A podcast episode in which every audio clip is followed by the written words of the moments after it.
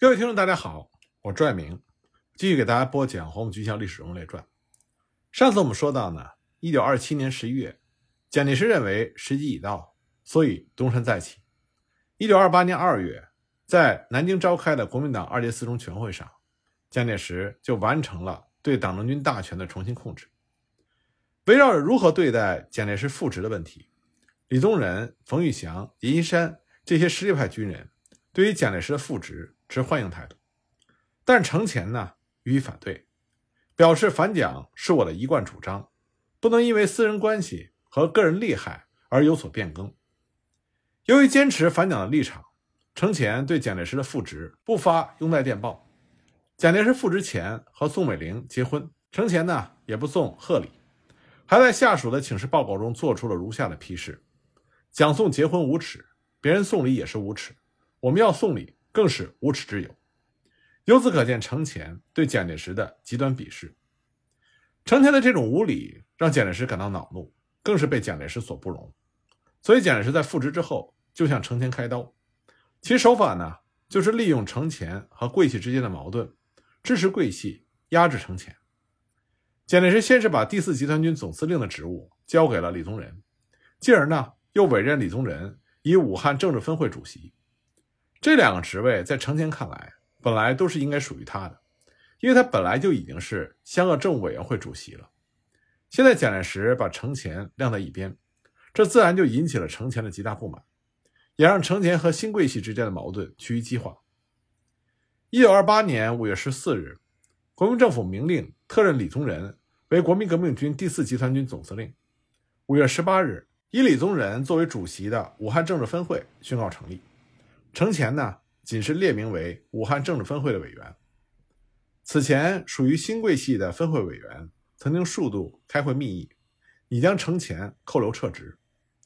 五月十九日，程潜接到李宗仁让他到武汉开会的通知，他的属下极力劝阻，但程潜不听，执意前往。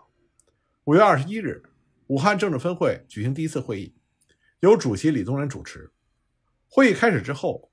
李宗仁采取突然袭击的手段，指责程潜素来暴力好乱成性，牺牲之后飞扬跋扈，把持乡政，并且提议如何处置程潜，全体表决。程潜对这样的指控进行了申辩，但仍然被请到四楼暂时休息。会议随即进行表决。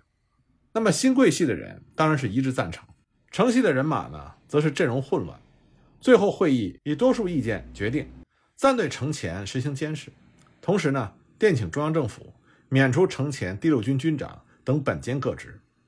当天晚上，李宗仁就以武汉政治分会的名义，向南京国民政府发出了请求批准上述决定的电文。李宗仁把程潜拘禁了，蒋介石自然是喜出望外。五月二十三日，蒋介石主持召开了中央政治会议，决定免除程潜本兼各职，着听候查办。香港临时政务委员会予以撤销。六月二十三日，国民党中常会又做出了决定，先行停止程潜、中执委的职权，后经国民党二届五中全会和三全大会的追认，这样蒋介石就利用新桂系倒程取得了成功。蒋介石倒程之后呢，还要斩草除根，又命令江西省主席朱培德消灭第六军，并且调了金汉鼎的第九军进入江西助战。第六军在朱培德、王军、金汉鼎等军的分进合击之下，损失惨重，突围到福建境内，只剩下残部一个营，被卢兴邦收编。至此呢，程潜辛辛苦苦组建的新六军就被蒋介石消灭了。程潜从此再也没有可以倚仗的实力了。一九二八年十一月二十八日，程潜被解除监视之后呢，前往上海充当狱工。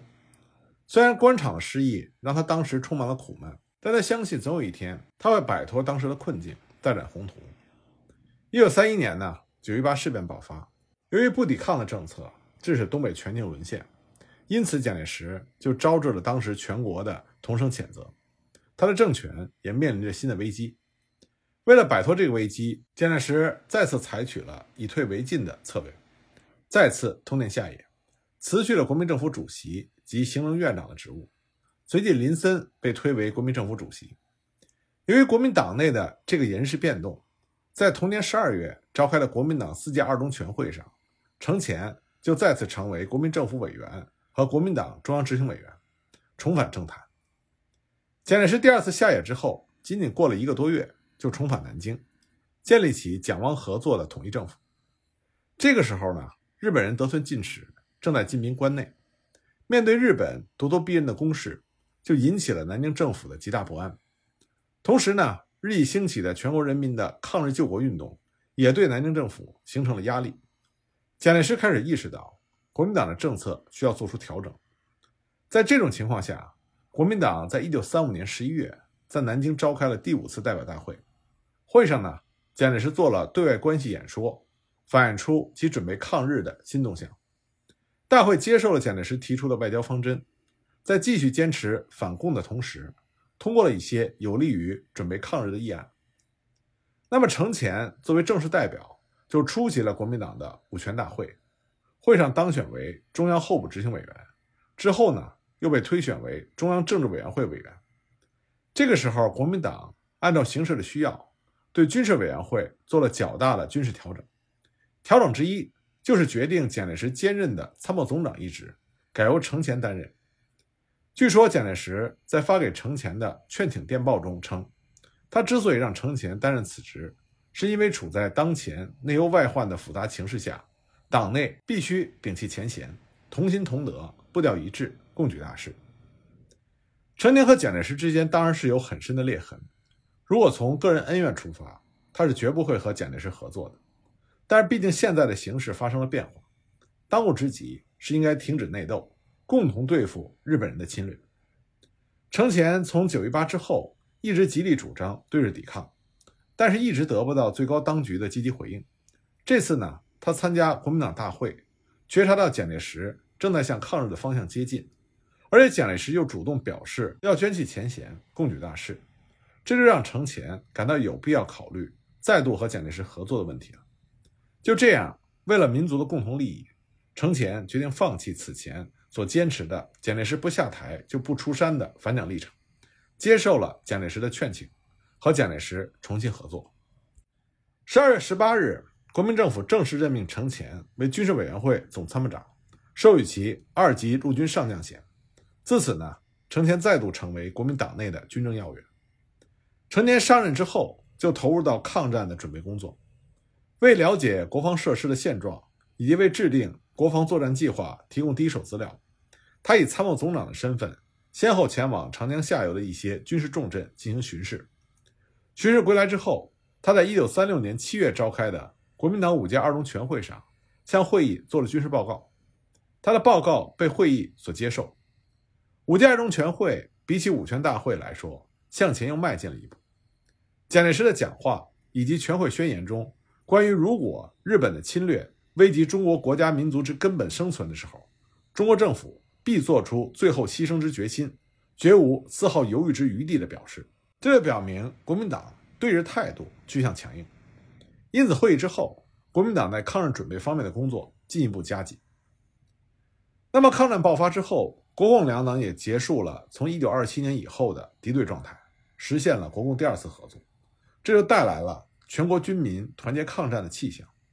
这种新气象呢，在程潜所指挥的第一战区曾经是相当明显。这一方面是由于中国共产党的推动和影响，当时也和程潜当时采取拥护国共合作的态度是分不开的。抗战之初呢，各战区为了加强抗战军队的政治工作。设立了政训处，第一战区的政训处主任是由曾在北伐时期做过第六军政治部秘书的李世章担任。李世章上任之后，在豫北组织了抗日民众动员会，收罗了平津流亡的学生，并且在政训处容纳共产党员，进行了一系列的进步活动。这一切呢，自然都是得到了程潜的有力支持。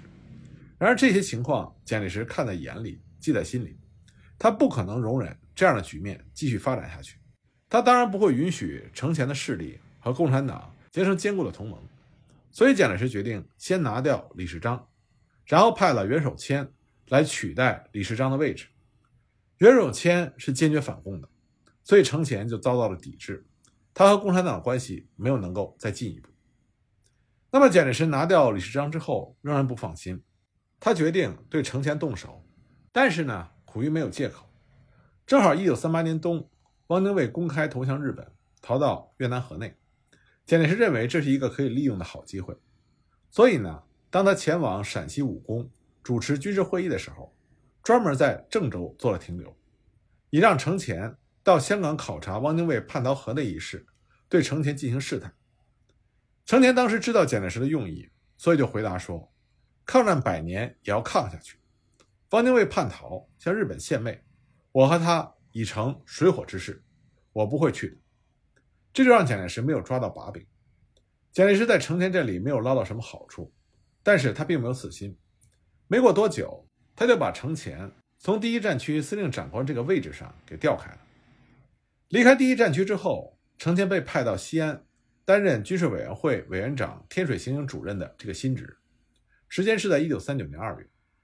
表面上看来，程潜担任天水行营主任权力很大，地位很高，但实际上呢，只不过是一个空架。因为第一，国民党战场大规模抗日军事阶段已经过去，天水行营所谓对中国北战场的指挥大权已经是名不副实。第二呢，程潜手中并没有直接掌握的军队，而那些直接控制军队的将领。可以轻易的越过程主任而无所顾忌，显然这些都是蒋介石愿意看到。那么蒋介石也自知这么做有点理亏，所以在任命程潜新职的前夕，将程潜晋升为一级陆军上将，以示安抚。但程潜这个时候对于这些虚名已经看得很淡，也没有计较。在天水行营，程潜仅仅待了一年多一点。一九四零年五月，由于军事委员会在通信设备上。已经可以直接指挥江南、江北各战区。蒋介石决定将天水行营缩编为天水办公厅。程潜呢，又被调到重庆，出任军事委员会副总参谋长兼战地党政委员会副主任。那么，程潜接受新的任命之初，也曾经想干出一点名堂。但当他正式上任之后，发现蒋介石早已委任了各组负责人，实际上就是不想让他程潜掌控战地党政委员会的实权。一九四三年二月，蒋介石下令撤销了战地党政委员会，其后没有再派程潜担任其他的新职，只是给他保留了一个副总参谋长的位置，直到抗战结束。一九四五年八月十五日，日本宣布无条件投降。为了欢庆盼望已久的抗战胜利，国民政府呢，在一九四五年九月三日，在重庆就举行了空前规模的庆祝活动。程潜呢，以副总参谋长的身份。参加了这个庆祝活动，并且陪同蒋介石乘坐敞篷车巡行重庆市区，接受人们的欢呼。那么这种情况就让一些政治嗅觉敏感的人觉得，程潜被重用的机会又来了。果然，没过多久，程潜就被调到武汉担任武汉行营主任，但这实际上是被蒋介石推到了反攻内战的前台。那么，武汉行营的全称是军政委员会委员长武汉行营。它是国民党在华中地区的最高军政领导机关，一个时期之内，它也是一个专门用来指挥解决中原解放区的军事机构。还在程潜上任之前，蒋介石就已经调集了第五、第一、第六三个战区的二十多个师的兵力，进攻鄂豫两省的解放区。陈年上任之后呢，国军继续对中原解放区加紧围攻，其使用兵力增加到了十个军。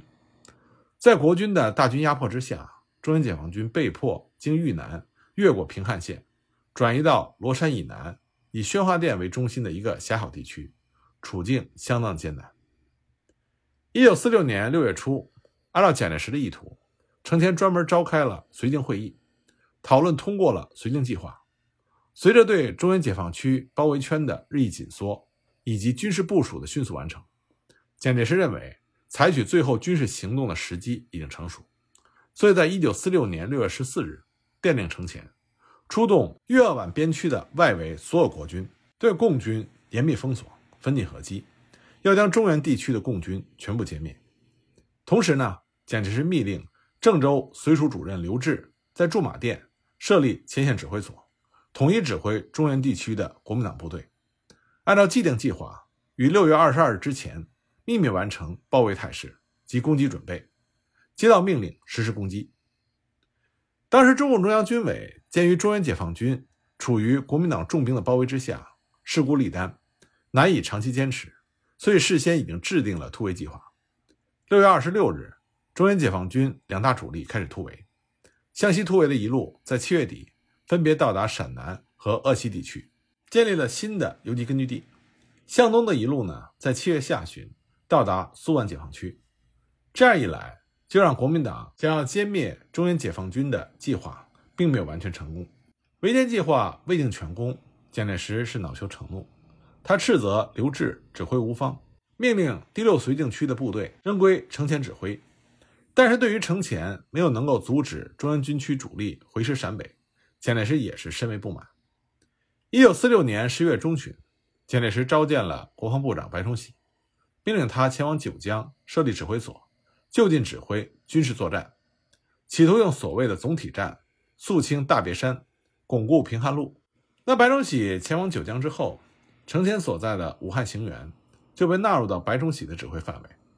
不久呢，白崇禧又从九江来到武汉坐镇指挥。这样一来呢，程潜的权力无形中就被剥夺了。程潜知道这是蒋介石在利用白崇禧排挤自己，他心中不满，却无可奈何。一九四八年春天，蒋介石不顾自己在军事上的失利。在南京召开了所谓的行宪国大，选举总统、副总统。其实所谓的选举，对总统来说完全用不着，因为当时根本就没有人敢和蒋介石竞争，所以选举最多只对副总统管用。那么围绕着副总统这个位置，当时国民党内部的各派系之间就在行宪国大召开之前展开了激烈的争夺。程潜呢也参加了其中的角逐。但程潜面临着强劲的竞争对手，其中最难对付的是两个人，一个是李宗仁，一个是孙科。李宗仁当时有着比较有利的条件，一个是他坐拥新贵系的军事实力，二是得到美国的支持。由于有这两条，李宗仁对于竞选信心十足，志在必得。但是蒋介石对李宗仁并不中意。孙科呢，在国民党中地位较高，竞争力很强，有蒋介石暗中为之撑腰。但是孙科最初对竞选这件事情并没有多大的兴趣，认为副总统在宪法上无权，是一个吃闲饭的位子，他并不想去凑这个热闹。只是在蒋介石的一再怂恿之下，他才公开表示愿意列名为副总统的候选人。程潜和李宗仁分别是在1948年3月21日和22日先后到达南京的。这个时候，各位竞选对手已经齐集南京。国大代表也陆续到齐。三月二十九日，行宪国大正式开幕，随之呢，竞选就进入到最激烈的阶段。当时在几位候选人中，李宗仁的呼声最高，一般人都预测李宗仁获胜的可能性最大。在这种情况下，蒋介石就有点着急了，于是就想以由党中央提名的方式，把李宗仁的名字从候选人名单中拿掉。四月三日。他亲自召见了李宗仁，告知副总统候选人已由中央提名孙科，希望李宗仁主动退出。李宗仁当即拒绝。同时呢，正在全力参加竞选的程潜、于右任，也都对蒋介石片面支持孙科表示了不满。他们与李宗仁结成了联盟，一致反对候选人由中央提名。蒋介石的提议只能搁浅。那么蒋介石并不罢休，他又改变了策略。调动更多的力量支持孙科，同时呢，蒋介石又表示支持程潜竞选，想要分散掉李宗仁的选票。四月十九日，蒋介石以唯一候选人正式当选为总统。二十三日开始选举副总统。第一轮投票的结果，李宗仁、孙科、程潜位列前三名，但是没有一个人获得法定的票数。二十四日进行第二轮投票。投票的结果，李、孙、程三个人的票数都有上升，李宗仁上升的最多。竞选到这个时候已经达到了最高潮，结果没想到当天下午，蒋介石突然召见了程潜，劝他退出竞选，以便把选票让给孙科，并且对程潜许诺补偿其全部的竞选费用。程潜对于支持孙科的要求予以拒绝，并且在当天晚上发表声明，愤怒地宣布退出竞选。李宗仁一看这种情况，也在二十五日宣布退出竞选，表示对蒋介石的不满。而成田李宗仁相继弃选，就迫使孙科也退出了竞选。国民大会不得不宣布暂时休会，而刚刚当选的蒋介石作为总统，处境十分尴尬，所以连忙派人对程潜、李宗仁、孙科进行了劝请，同时发表声明，强调他蒋某人绝对没有控制选举的意思，也没有曾经支持或袒护任何一方，希望各位候选人以党国为重。那么蒋介石服了软，三位候选人也就不再坚持。四月二十八日，国民大会进行了第三轮投票，李宗仁的得票数仍然领先，孙科遥遥落后，程潜得票最少，依法退出。二十九日进行第四轮投票，尽管蒋介石费尽了心机，孙科还是落败，李宗仁以微弱多数赢得了副总统的职位。那么选举结束之后，蒋介石为了拉拢程潜。来牵制李宗仁、白崇禧，所以就对程潜加以抚慰。他拨出了一笔款项给程潜作为竞选失败的补偿，并且委以他长沙绥靖公署主任一职，让程潜管理湘赣两省。不久呢，又允诺程潜担任湖南省政府主席。程潜落选之后颇感愤懑，本来就想找一个实际落脚的地方，以免继续待在武汉受白崇禧的窝囊气。现在蒋介石让他前往湖南，对于程潜看来正合心意，所以他就欣然接受了。那么程潜到湖南之后，他和蒋介石的关系又发生了什么样的变化呢？我们下一集再继续给大家讲。